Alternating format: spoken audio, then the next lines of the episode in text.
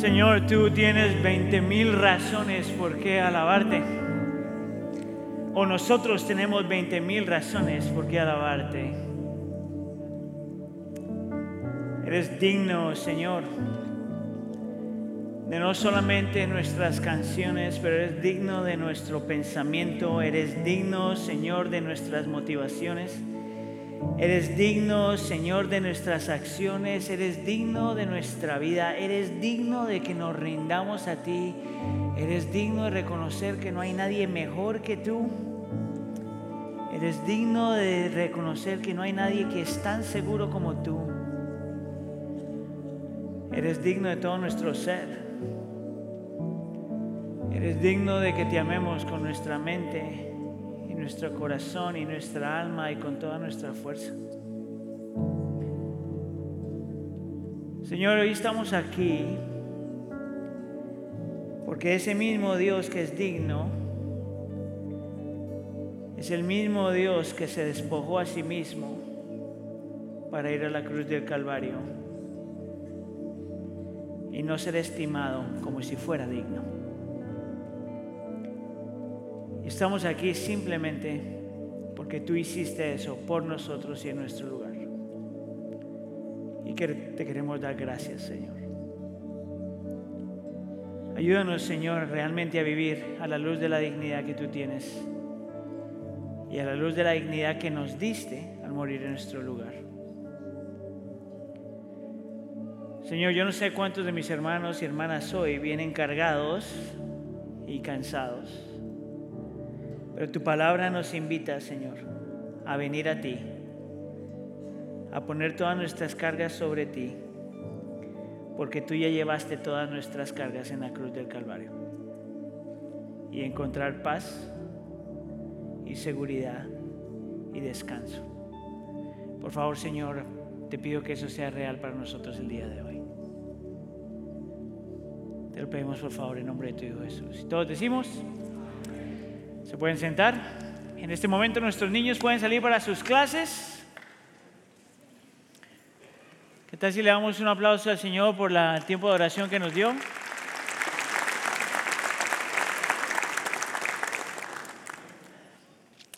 Ok, ¿cómo estamos familia?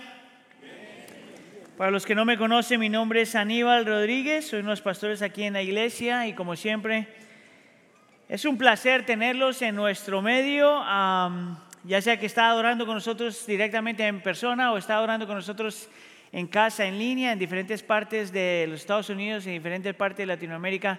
para nosotros es un privilegio, un placer y una bendición que usted haya escogido ser parte de la iglesia del pueblo o visitar la iglesia del pueblo. Si usted está visitando por primera vez, déjeme decirle que nosotros existimos para darle gloria al Señor y para servirle, amarlo a usted en lo que nosotros podamos. Entonces, por favor, déjenos saber si podemos hacer algo por usted.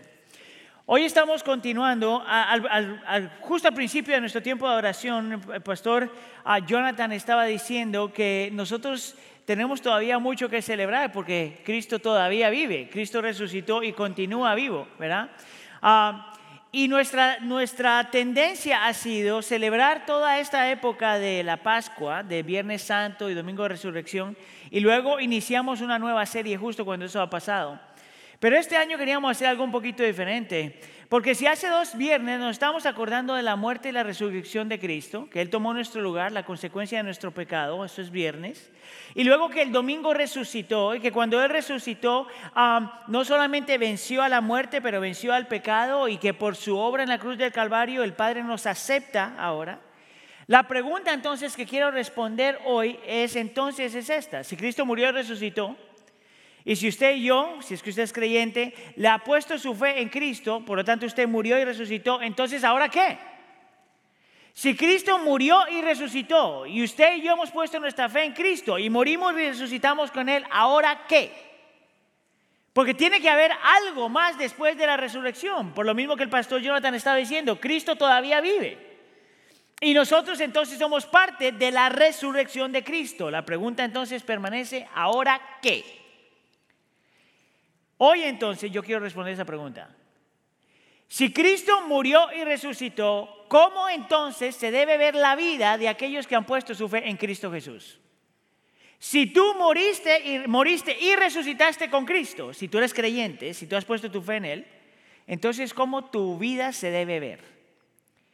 Es por eso que hoy vamos a estar leyendo Colosenses capítulo 3, de los versículos 1 al 14. Le voy a pedir entonces que por favor se ponga de pie para la lectura de la escritura. Vamos a estar leyendo una vez más Colosenses capítulo 3, versículo 1 al 14. Si usted tiene su Biblia, por favor vaya ahí. Y si no, de todos modos, nosotros vamos a poner los versículos en la pantalla. Si está conmigo todavía aquí, diga, aquí estoy. No, no están aquí. Si está conmigo, diga, aquí estoy. Ahí está, Colosenses capítulo 3, empezando en el versículo 1. La escritura dice así. Si ustedes pues han resucitado con Cristo, busquen las cosas de arriba, donde está Cristo sentado a la diestra de Dios.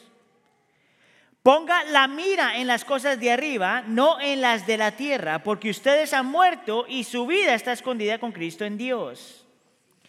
Cuando Cristo, nuestra vida, sea manifestado, entonces ustedes también serán manifestados con Él en gloria. Versículo 5. Por tanto, consideren los miembros de su cuerpo terrenal como muertos a la fornicación, la impureza, las pasiones, los malos deseos y la avaricia, que es idolatría pues la ira de Dios vendrá sobre los hijos de desobediencia por causa de estas cosas, en las cuales ustedes también anduvieron en otro tiempo cuando vivían en ellas. Versículo 8. Pero ahora desechen también todo esto, ira, enojo, malicia, insultos, lenguaje ofensivo de su boca.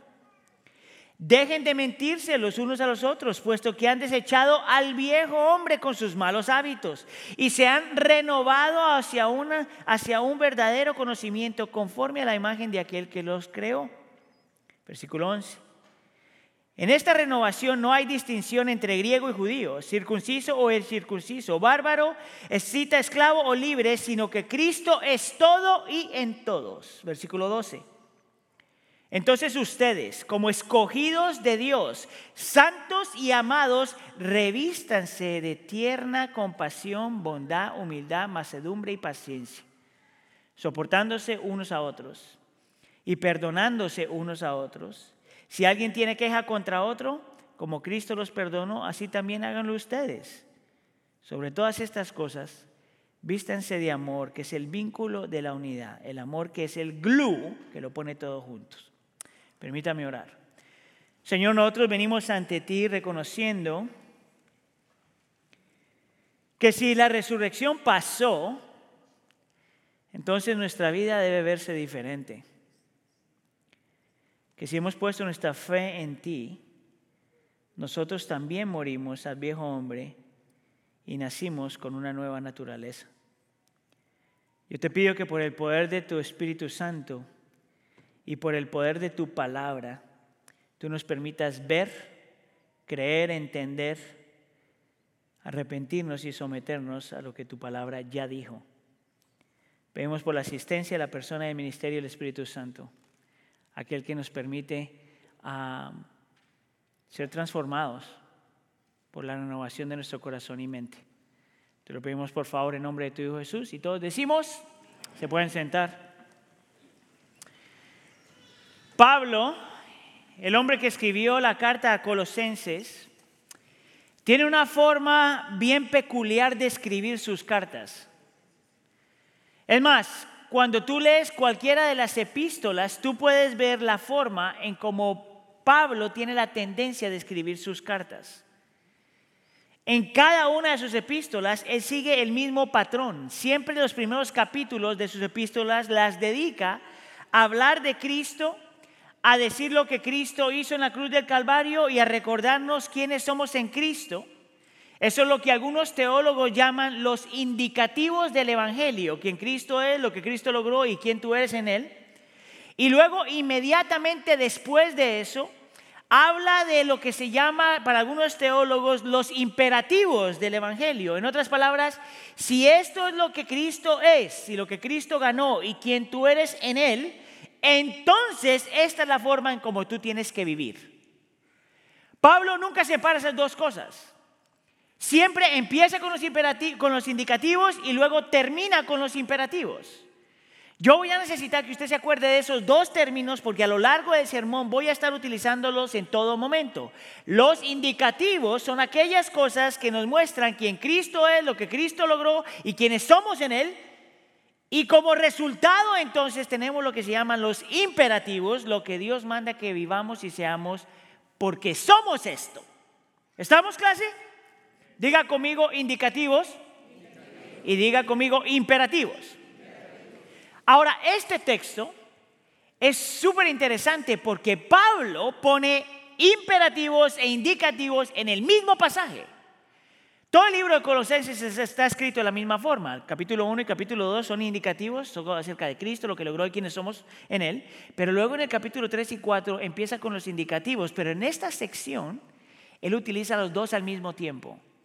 Yo entonces, es por eso que en capítulo 3, versículo 1 dice esto, si ustedes pues han resucitado con Cristo. Nota que dice, si tú has resucitado con Cristo, entonces déjame, te voy a mostrar cómo se vive la vida del creyente. Juan Calvino decía que la vida del creyente, tú eres salvo solamente por fe. Amén.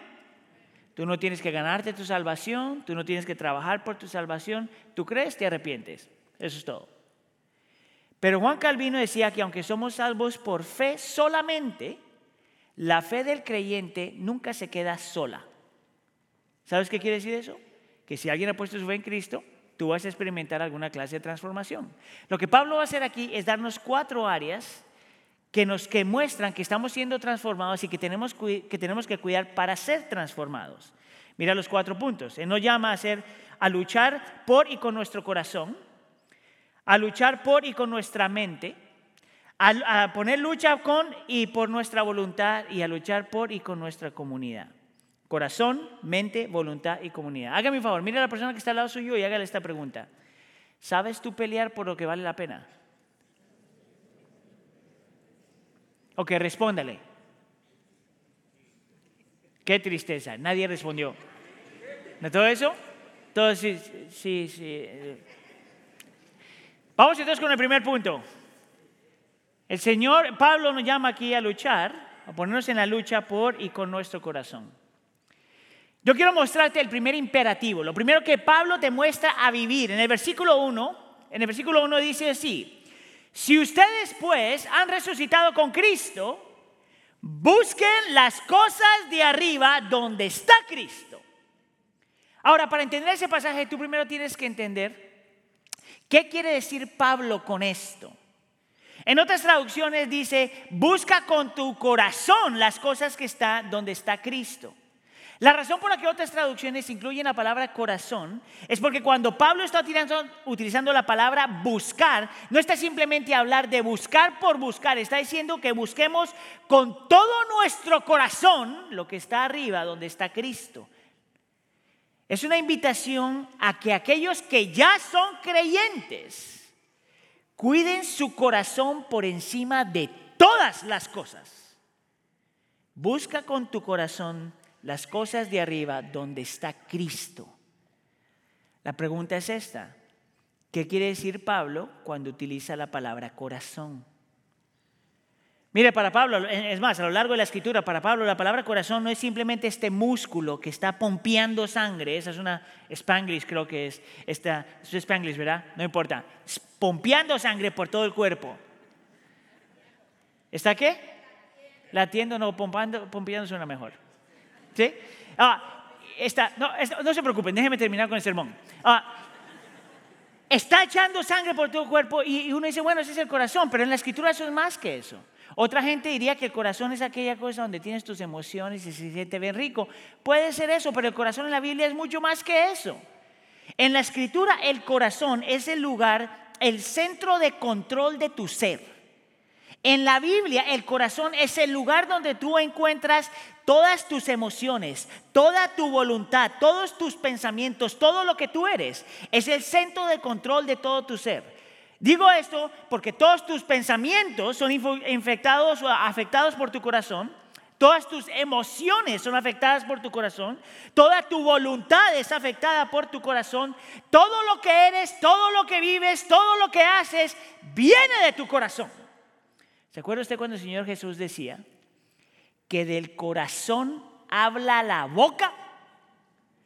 Es una forma de decir que lo que sale de tu boca viene de tu corazón. Es por eso que cuando tenemos conflictos los unos con los otros, tú no le puedes decir a la persona que acabas de decirle, quién sabe qué cosa horrible, ay, discúlpame, se me chispoteó. Yo no quise decir eso. Tú sabes que yo cada que escucho que alguien diga, yo no quise decir eso, todo dentro de mí siente decir, sabes qué discúlpame, pero tú lo que dijiste sí lo querías decir. Todo lo que sale de tu boca viene de tu corazón.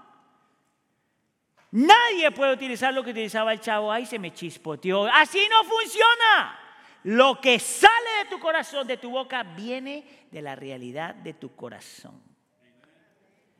Es por eso que Pablo entonces dice, porque sale todo lo que sale de tu boca viene de tu corazón, porque del corazón mana la vida, dice la escritura. Por lo tanto, busca las cosas de arriba, que tus afectos, que tu corazón sea empapado por, las cosas de arriba donde está Cristo. En esta iglesia nosotros utilizamos mucho el concepto de afectos, porque es una buena forma de describir el corazón. En tu corazón es donde tienes lo que tú más amas. En tu corazón es donde también tienes lo que tú más odias. En tu corazón es donde tú experimentas realmente gozo. Pablo entonces reconoce que lo más importante en la vida del creyente es que aprenda a cuidar los afectos de su corazón, a no distraerte a por amar otras cosas por encima de Dios, a estar consciente que la forma donde Satanás trabaja más, específicamente en unos lugares donde trabaja más, es en tu corazón. Porque del corazón mana la vida. Porque tu corazón afecta todo lo demás. Es más, ¿cuántos de ustedes han tenido un desacuerdo o una pelea con alguien alguna vez? Levante la mano. Ok. Si tú te acuerdas de esa pelea, tú dices, alguien te hace la pregunta, ¿por qué peleaste? Y la primera respuesta es decir, bueno, esa persona me hizo enojar, esa persona me dijo lo que sea. Y casi siempre el enfoque da a otra persona. Casi todas las peleas son iguales. Lo interesante es que Santiago capítulo 4 dice algo contrario a eso. Santiago capítulo 4 dice que cuando él hace la pregunta, ¿de dónde vienen nuestras peleas? Y Santiago capítulo 4 responde y dice, nuestras peleas vienen de tus propias pasiones. ¿Tú sabes qué significa eso? Es una traducción para decir de tus propios placeres, de lo que te produce más gozo, de lo que tú más disfrutas, de tus propios afectos. ¿Tú sabes qué significa eso? Que cuando tú estás peleando con alguien, tú peleas con alguien no porque no solamente, no solamente porque la persona haya hecho algo mal, sino porque de tu corazón, porque en tu corazón tú querías pelear. Tú estabas defendiendo algo, escucha acá iglesia, que probablemente era bueno, pero que tomó tal control de tu vida, que tomó la posición de Dios y ahora tú vas a defender este Diosito como si fuera el verdadero Dios.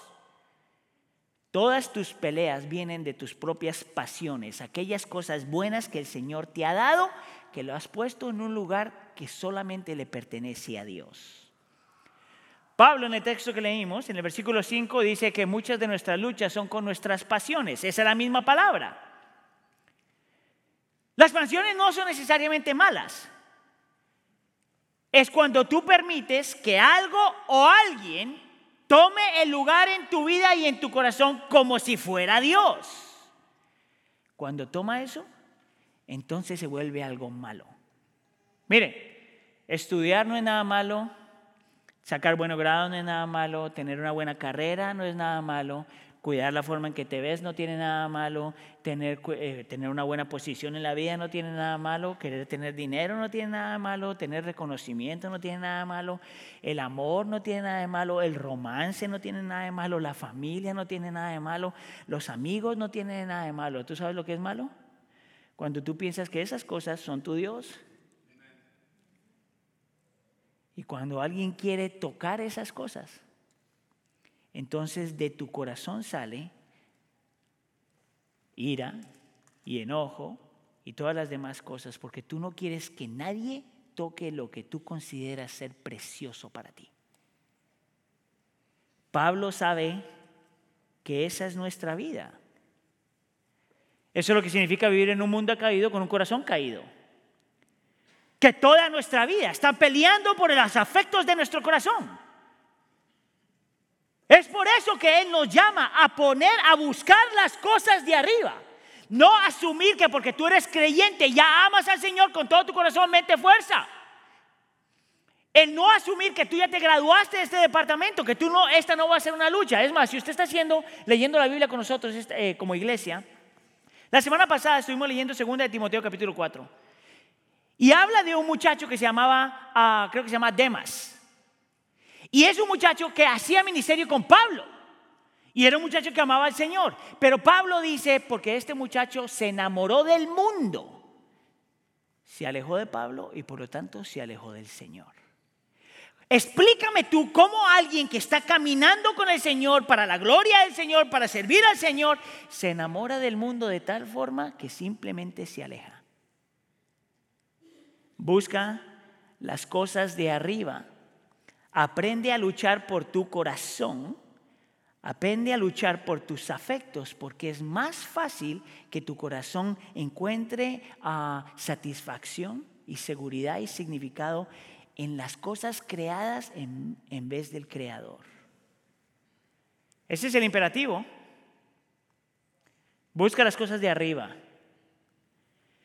Pero ¿te acuerdas que yo te dije que Pablo en este texto hace una mezcla del imperativo y el indicativo? Pablo no solamente te va a decir qué hacer, pero te va a decir de dónde viene el poder y la motivación para poder vivir esto. Mira lo que nos muestra entonces una vez más en el versículo 1. Si ustedes pues han resucitado con Cristo, busquen las cosas de arriba, donde está Cristo sentado a la diestra de Dios. ¿Tú sabes por qué la palabrita sentado es tan importante? Porque te está diciendo que Cristo no solamente murió y resucitó, pero que Cristo ascendió a la presencia del Padre y no es que está solamente parado, que hay otros textos que hablan de esto, pero que está sentado a la diestra de Dios.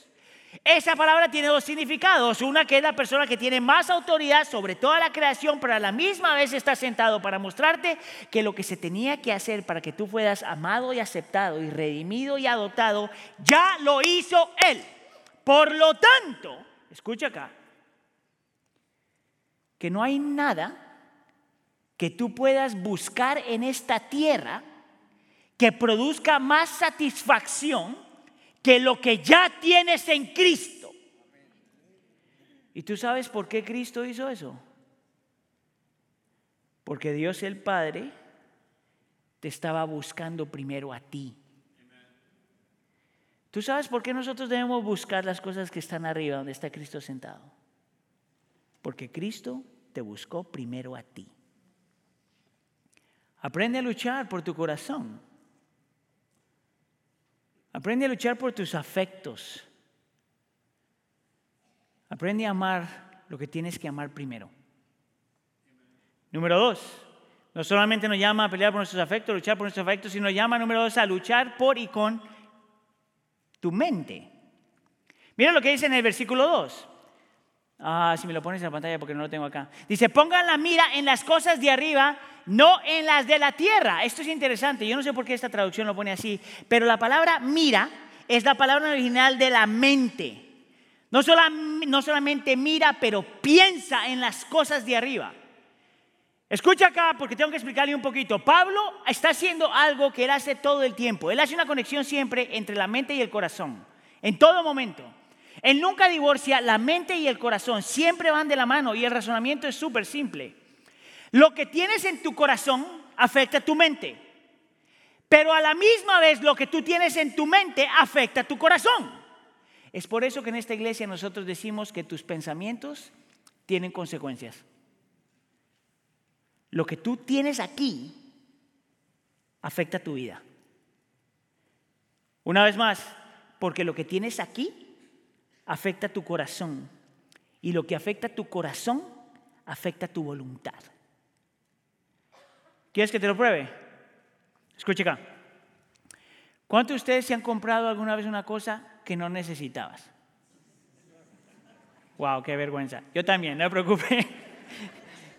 ¿Tú sabes cómo empezó eso? Es más, te metiste en problemas con alguien porque te compraste algo que no tenías que comprarte. Es más, estoy pensando en un hermano que ni lo voy a voltear a mirar porque eso fue lo que le pasó a él. ¿Tú sabes cómo empieza eso? Es cuando tú ves algo y está bonito. Ese no es el problema.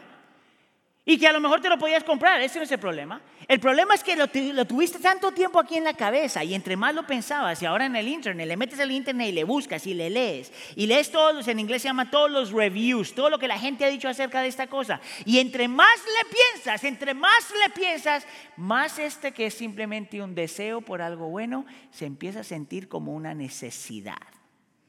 ¿No es verdad? ¿Qué pasa entonces? Lo compras y que el Señor te guarde. Pero todo empezó con la forma en que tú estabas pensando acerca de algo. Además, te voy a dar otro ejemplo que viene de este mismo texto, y ahorita te lo voy a mostrar. Tu identidad es igual. Mire, en este momento en la iglesia del pueblo, los que están aquí están con nosotros en línea, el grupo se divide en dos, solamente en dos categorías por lo general. Aquellos de ustedes que son más tradicionales y aquellos que ustedes son más modernos. La cultura tradicional, especialmente para los latinos, que nosotros por, lo general somos tradicionales, en la cultura tradicional tú eres lo que tu familia, tu cultura y tu raza dice que eres. Entonces, si tú naces en una familia, que tu papá es carpintero, tu abuelo es carpintero, se espera que tú seas carpintero. Y mucha de la forma en la vida es, eh, es, pensando que tú vas a ser definido por lo que tu familia o tu tradición o tu cultura o tu grupo étnico dice que debes ser. ¿Tú sabes cuál es el problema con eso? Que a lo mejor te importa más lo que la cultura dice, tu familia dice, que lo que Dios dice, uno. Dos, a lo mejor no era eso lo que el Señor quería que tú hicieras.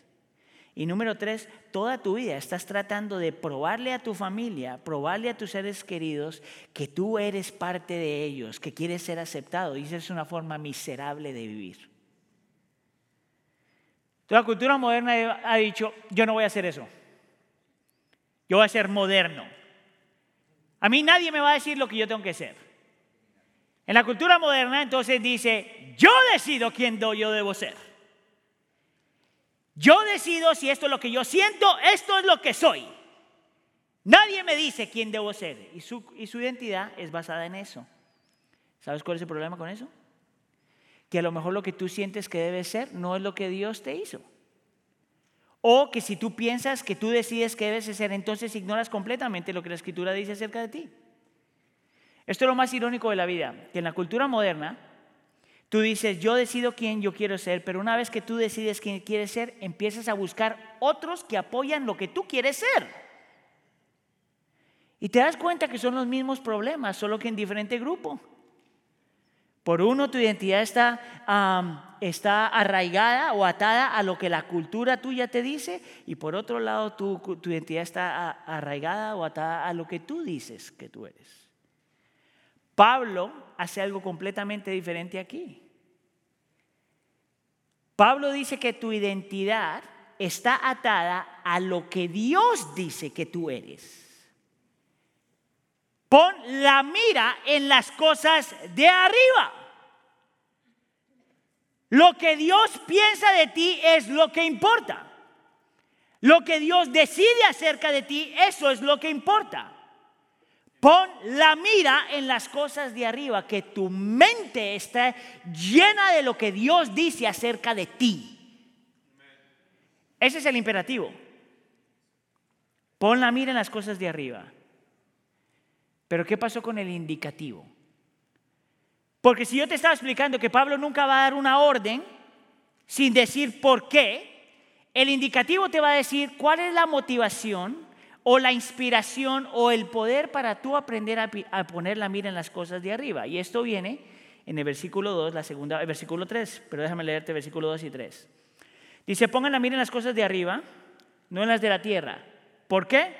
Porque ustedes han muerto y su vida está escondida con Cristo en Dios.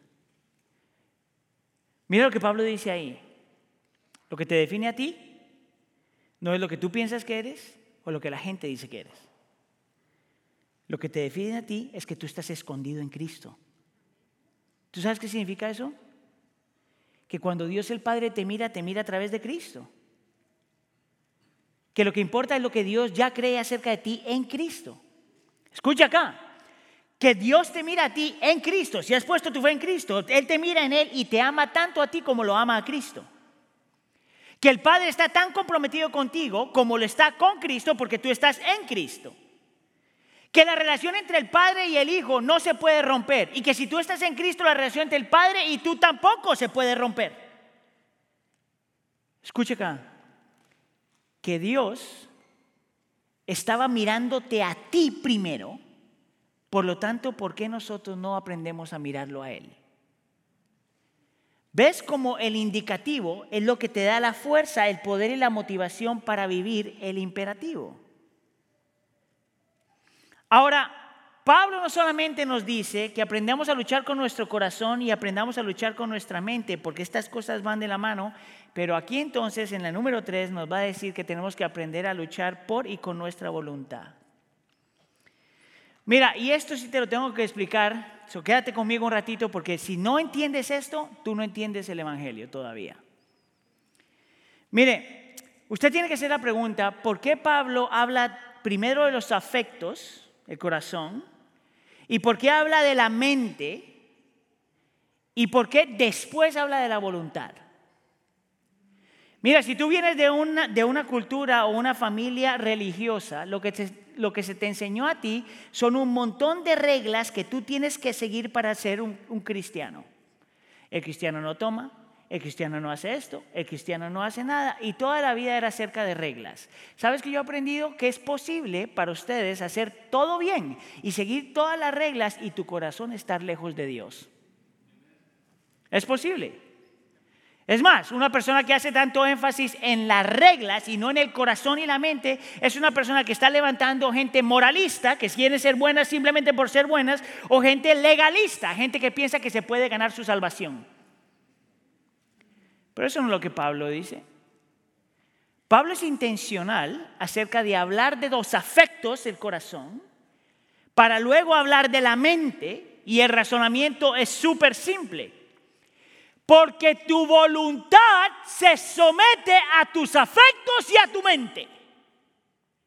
Lo más natural es que si tú estás buscando las cosas de arriba y mirando las cosas de arriba, tu voluntad se va a someter a eso. ¿Tú sabes por qué? Escucha acá, iglesia. Porque nosotros nos sometemos a lo que más amamos. Tu voluntad se somete a lo que tú más amas. ¿Quieres que te lo muestre? Le voy a contar una historia. Es ficción. Ficción. Diga conmigo ficción porque si no se va a asustar. Vamos a decir que uno de sus hijos tiene afectos, deseos por una de mis dos niñas. Ahora, mis niñas tienen 15 y 17, entonces la cosa se va a poner complicada, pero súper rápido. Vamos a decir que este niño, uno de sus hijos, tiene estos afectos y como está controlado por sus afectos y sus deseos, va a visitar a mi hija cuando ni Heidi ni yo estamos en casa. Error número uno. Entonces mi hija le abre la puerta y él le dice eso.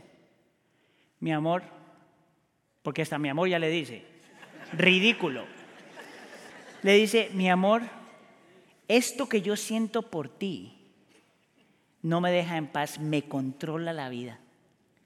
Y por eso estoy aquí, porque tú y yo tenemos que estar juntos. Mi hija, esto es ficción, mi hija le abre la puerta y lo deja entrar. Error número dos.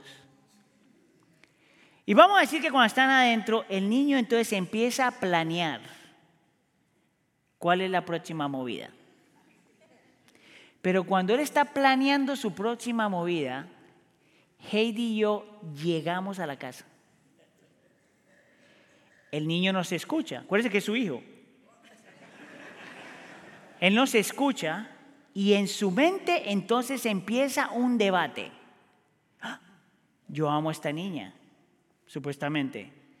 Mis afectos están atados a ella. ¿Qué va a hacer Aníbal si me encuentra aquí adentro. Ahora, su hijo sabe que yo soy pastor. Entonces su mente empieza a razonar y dice, Él es pastor, no creo que se enoje tanto. ¿Ves cómo la mente le engaña a uno? Pero dice, no, pues espérate, antes de ser pastor es papá. Y como la responsabilidad del padre es proteger a sus hijos, el muchachito empieza, mm, se puede poner complicada la cosa. Acuérdate que es tu hijo. Y en su mente entonces empieza a decir, no, pero a lo mejor la espiritualidad le gana. O pues espérate, es pastor, pero también es pecador todavía. Y el niño está razonando qué va a pasar. Acuérdate, sus afectos están con mi hija. Pero entre más le echa cabeza, entre más piensa en esto, más llega a la conclusión que tiene solamente dos opciones. O están sus afectos controlando su amor por mi hija, o sus afectos y deseos controlan si debe salvar su vida. Dos opciones. O la hija de Aníbal o mi vida. La que sea más fuerte, esa va a ganar. ¿Y tú sabes lo que hace tu hijo? Sale corriendo. ¿Tú sabes por qué? Porque ese afecto era más fuerte que su amor por mi hija. ¿Qué si yo te digo que tú eres ese niño? Y yo soy ese niño. ¿Qué si yo te digo que nuestra voluntad solo se somete a lo que más amamos? Escuche acá. Es por eso que cuando nosotros decimos que somos pecadores y que cuando pecamos, tú no puedes tomar eso a la ligera. Porque cuando pecamos, escogemos amar otra cosa o otra persona por encima de Dios. Le estás diciendo a Dios, esto me importa más que tú. Tú sabes lo terrible que es saber que somos pecadores. Es decirle a una cosa o a una persona, yo amo esto más que a ti. Es por eso que Cristo tenía que morir en la cruz del Calvario. Pablo sabe que de la única forma que nosotros aprendemos a morir a eso es cuando nuestros afectos están llenos de Cristo y nuestra mente está llena de Cristo. Y cuando tus afectos están llenos de Él y tu mente está llena de Él, entonces tu voluntad aprende a someterse a eso. Y es por eso que entonces en el versículo 5 dice, por tanto, consideren los miembros de su cuerpo terrenal como muertos. Diga conmigo muertos. A la fornicación, la impureza, las pasiones, los malos deseos, la avaricia y la idolatría. Te está diciendo, si tus afectos están llenos de Cristo y tu mente está llena de Cristo, no permitas que estas cosas reinen en tu corazón. Muere a estas cosas, la fornicación, la impureza, las pasiones, malos deseos, avaricia, idolatría. Muere a eso. Y no para ahí. Continúa en los versículos 8 y 9. Dice, pero también desechen, desechen también todo esto. Ira, enojo, malicia, insultos, lenguaje ofensivo de su boca, dejen de mentirse los unos a los otros. Nota que aquí él no pone diferentes categorías de pecado. Pone a todo el mundo igual. Dice que hay pecados que son contra Dios, otros pecados que son contra Dios y contra otros, y otros pecados que son contra Dios y contra nosotros mismos. Todos los pecados. Y Pablo dice, de la única forma que tú vas a poder aprender a crecer es cuando aprendes, aprendes a morir a todo eso. Lo matas y cada que vuelve a aparecer, lo matas otra vez. Esa es la vida de la resurrección. Eso es lo que significa haber muerto y resucitado con Cristo afectos impactados, mente impactada, voluntad impactada. Y no solamente Pablo dice que tenemos que aprender a morir a esas cosas, pero a vivir a otras. Versículo 10. Que sean también vestidos del nuevo hombre, el cual se va renovando gradualmente hacia un verdadero conocimiento conforme a la imagen de aquel que lo creó. Mira lo que hace Pablo. Pablo entiende algo que muchas veces nosotros no entendemos. De la única forma que alguien se pone saludable o se convierte en una persona saludable, hablando simplemente físicamente, es cuando tú aprendes a morir a algunas cosas y a vivir a otras, ¿verdad? Si tú quieres ser físicamente saludable, tienes que dejar de comer tanta chatarra, amén, y aprender a comer verduras aunque sepan terrible. Es de la única forma. En la vida espiritual es exactamente lo mismo. Tú aprendes a morir y aprendes a vivir. No solamente deja de hacer cosas malas, aprende a hacer cosas buenas. Mira, yo podría utilizar ejemplos aquí, pero se me está acabando el tiempo. Pero por ejemplo, cuando dice que no seas codicioso, te dice, muere a la codicia, pero a la misma vez te tienes que aprender a ser generoso. Es de la forma que el cristiano vive. Mueres a unas y vives para otras. Pablo reconoce que toda nuestra vida va a ser una lucha así. Es por eso que utiliza un presente progresivo. El hombre nuevo se va renovando. Es por eso que en Romanos capítulo 7 dice que nosotros tenemos esta lucha en nuestros miembros. Aquí no hay nadie en este salón ahorita, no hay nadie que sea libre de esto. Todos nosotros estamos luchando de alguna forma. Ahora, nota que él dice que estamos siendo renovados a la imagen de Dios. ¿Tú sabes por qué esa frase es tan importante? Ese es el indicativo. Escucha acá. Porque dice que cuando Cristo fue a la cruz del Calvario, lo que te va a motivar, lo que te va a dar el poder para vivir para Dios, es cuando tú te acuerdas que Cristo Jesús fue a la cruz del Calvario no solamente para salvarte de la condenación del pecado, sino para humanizarte otra vez. ¿Sabías tú que tu pecado y mi pecado nos deshumaniza? Cristo Jesús, por el poder del Evangelio y la presencia del Espíritu Santo, nos empieza a humanizar otra vez. Es por eso que hay tantos pasajes en la Biblia que cuando hablan de nuestro pecado nos describe como si fuéramos animales. Porque el pecado del ser humano nos deshumaniza. Y la promesa aquí es que si tú has puesto tu fe en Cristo Jesús, si Cristo murió y resucitó y tú moriste y resucitaste con Él, no solamente tus afectos van a ser transformados, tu mente debe ser transformada, pero tu voluntad empieza a cambiar gradualmente y poquito a poco, poquito a poco, en lo que sigues en la lucha, el Señor continúa humanizándote cada vez más y más y más John Newton, que es un uh, escritor de muchos himnos a lo largo de la historia, él decía esto, no soy lo que debo ser, no soy lo que quiero ser, no soy lo que esperaba ser, pero todavía no soy lo que solía ser. Por la gracia de Dios, soy lo que soy. ¿Sabes qué significa eso? Cuando tú miras cuánto te falta, es porque estás comparándote del presente a tu futuro. Mira cuánto me falta todavía crecer. Pero lo que hace John Newton es comparando su presente a su pasado.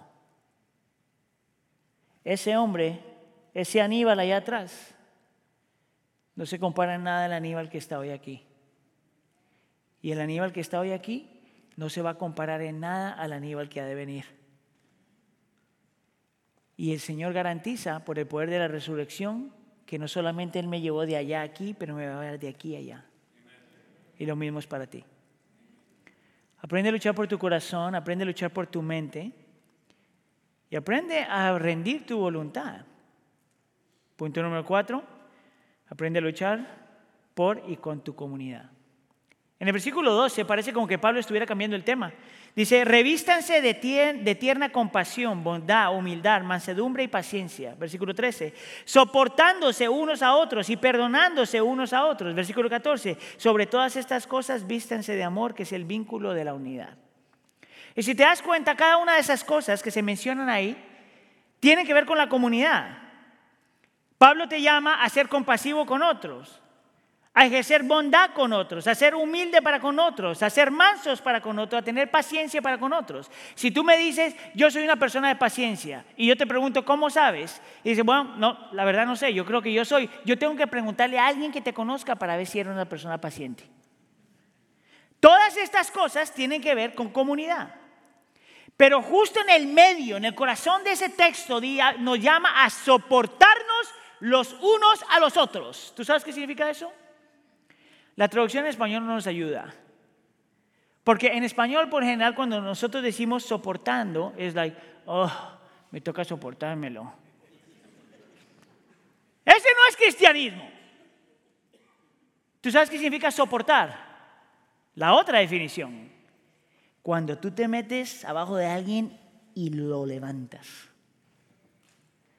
Y Pablo dice que, de la, que porque todos nosotros vamos a luchar con nuestros afectos y que porque todos nosotros vamos a luchar con nuestros pensamientos y que porque todos nosotros estamos todavía luchando con nuestro pecado, necesitamos el uno del otro.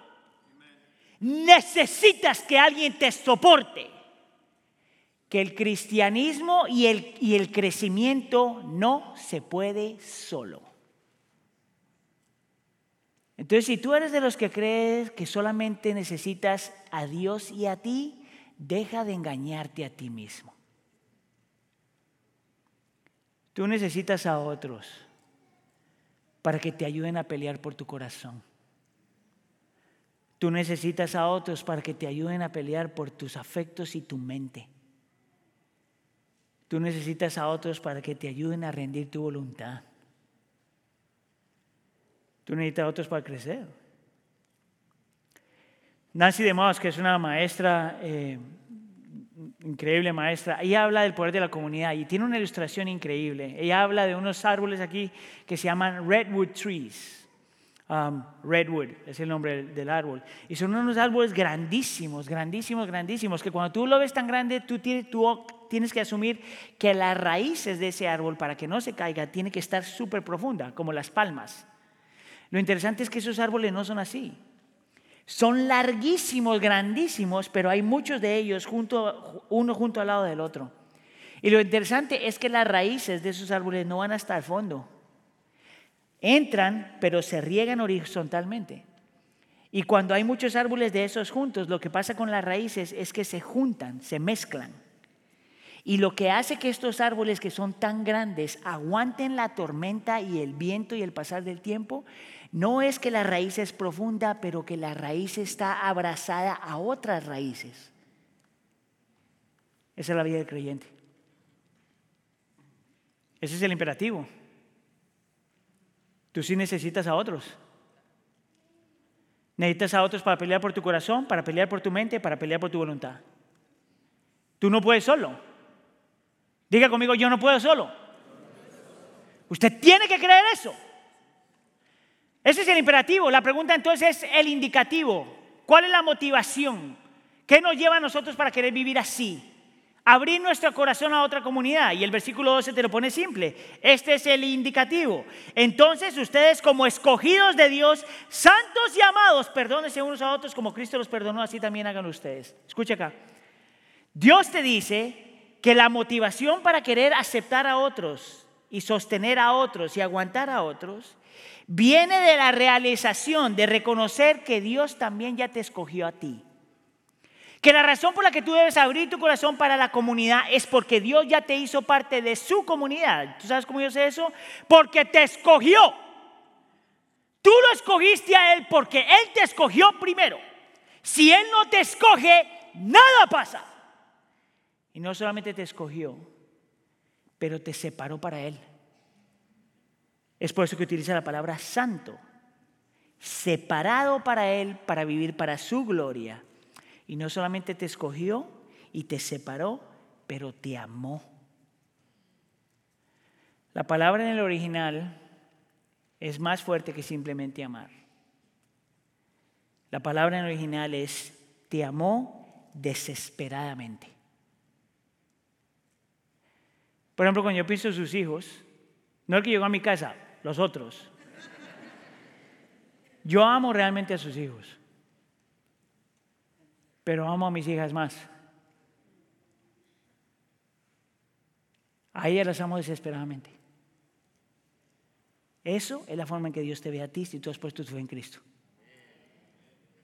No solamente te ama, Él ama al mundo, pero a su pueblo los ama desesperadamente. Cuando tú tienes esa comunidad con el cielo, ¿cómo no vas a abrir tu corazón a otra gente? Lucha por tu corazón, lucha por tus afectos, lucha por tu mente, lucha por tu voluntad.